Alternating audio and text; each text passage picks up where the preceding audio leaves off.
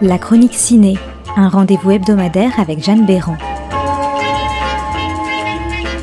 Actu, sortie, info, rendez-vous dans les salles obscures.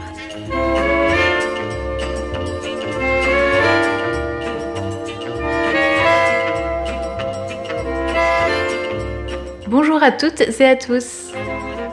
Cette semaine dans la chronique ciné, deux nouveaux films à découvrir. Mercredi 13 mars sort le nouveau film de réalisateur québécois Xavier Dolan, Ma vie avec John F. Donovan, qui revient trois ans après Juste la fin du monde. Pour son premier film tourné en langue anglaise, Xavier Dolan s'est entouré d'un casting 5 étoiles, avec notamment Kit Harington, Suzanne Sarandon, Nathalie Portman, Kathy Bates ou encore Michael Gabon. We know how things started. He answered one of your fan letters. And then an unlikely correspondence began, etc., etc. Why don't you just back it all the way up to how things started with you and John F. Donovan? I had just turned 11. Kids at school were mocking me for being the new guy. Sorry. My mom and I, we were barely speaking anymore. All my dreams had disappeared. The only one that had survived was John. Présenté au Festival international du film de Toronto en 2018, Ma vie avec John F. Donovan mêle le destin de deux hommes, John F. Donovan d'un côté donc et Rupert Turner. Ce dernier est un jeune enfant solitaire qui décide un jour d'écrire à John F. Donovan, une immense star de la télévision américaine.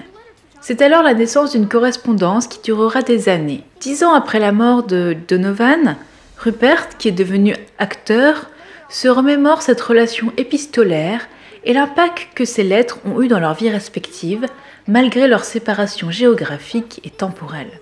Dolan réfléchissait à ce film depuis 2011, alors qu'il travaillait sur le montage de Tom à la ferme. Jacob Tierney, co-scénariste du film, l'a fortement aidé sur sa manière d'aborder son nouveau projet. Pour le point de départ du film, la lettre d'un enfant à un grand acteur, Dolan s'est inspiré d'une anecdote de sa propre vie. En effet, à l'âge de 8 ans, il a écrit à Leonardo DiCaprio, dont il était un immense fan.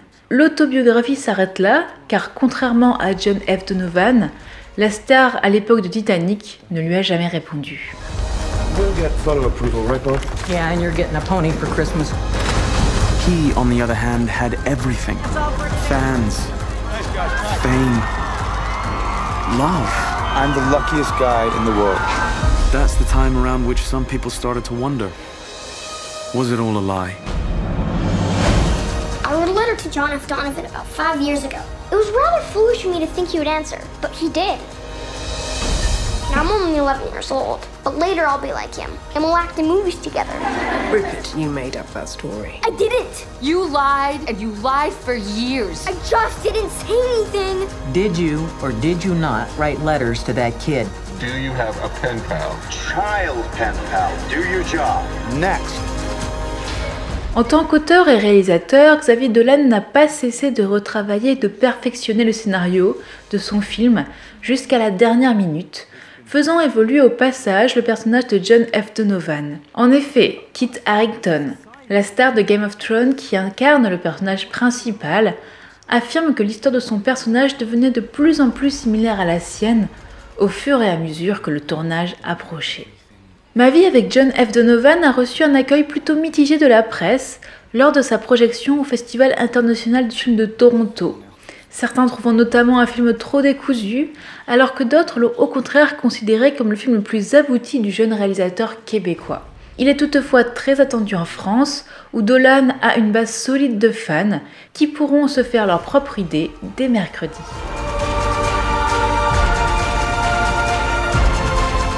Cette semaine, je vous présente également un film irlandais, Rosie Davis, écrit par Roddy Doyle et réalisé par Paddy Bresnatch, avec notamment Sarah Green et Mauden Ford dans les rôles principaux. Rosie Davis et son mari forment avec leurs quatre jeunes enfants une famille modeste mais heureuse. Tout change hélas le jour où leur propriétaire décide de vendre leur maison. Leur vie bascule alors dans la précarité.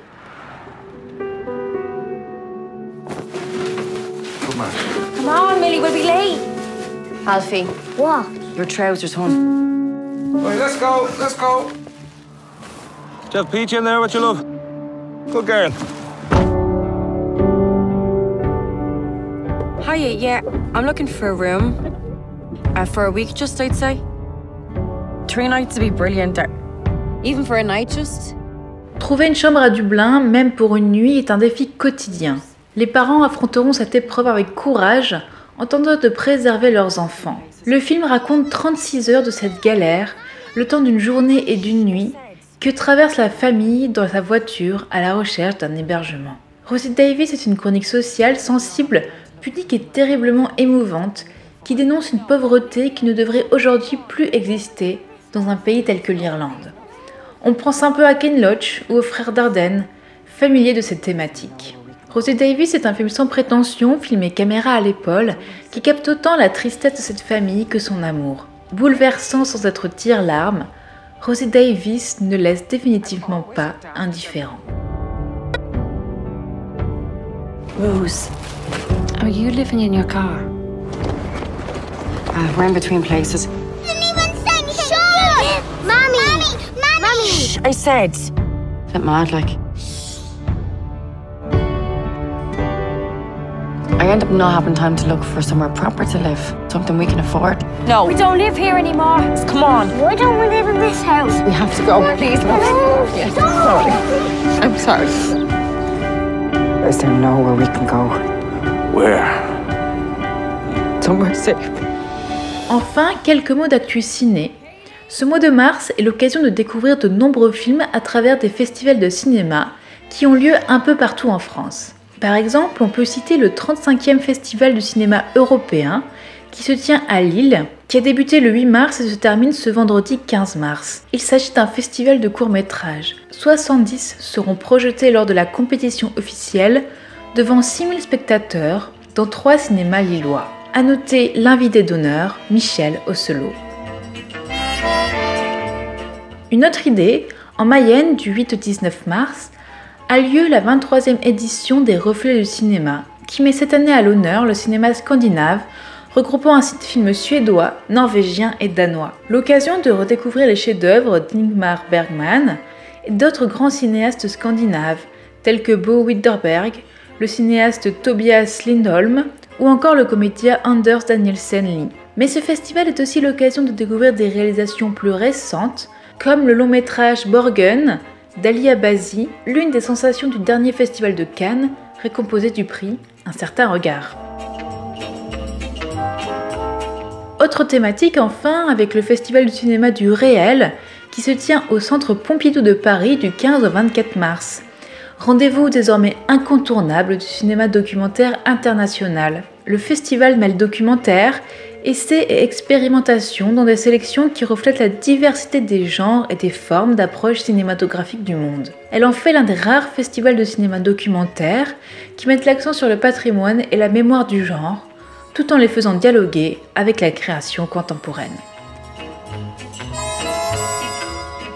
Bref, ce ne sont pas les festivals qui manquent et qui vous permettront de découvrir de nombreuses thématiques, des films et des artistes. Je vous souhaite une belle semaine et à très bientôt dans la chronique ciné.